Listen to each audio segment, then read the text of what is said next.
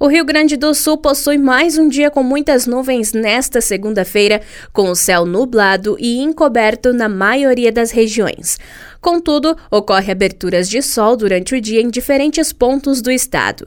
Ainda há possibilidade de chuva leve ou garoa em partes do território gaúcho, sobretudo no oeste e no sul. Segundo a Metsul, a madrugada e o amanhecer foram menos frio do que no domingo, uma vez que a massa de ar frio perde força e começa a se afastar.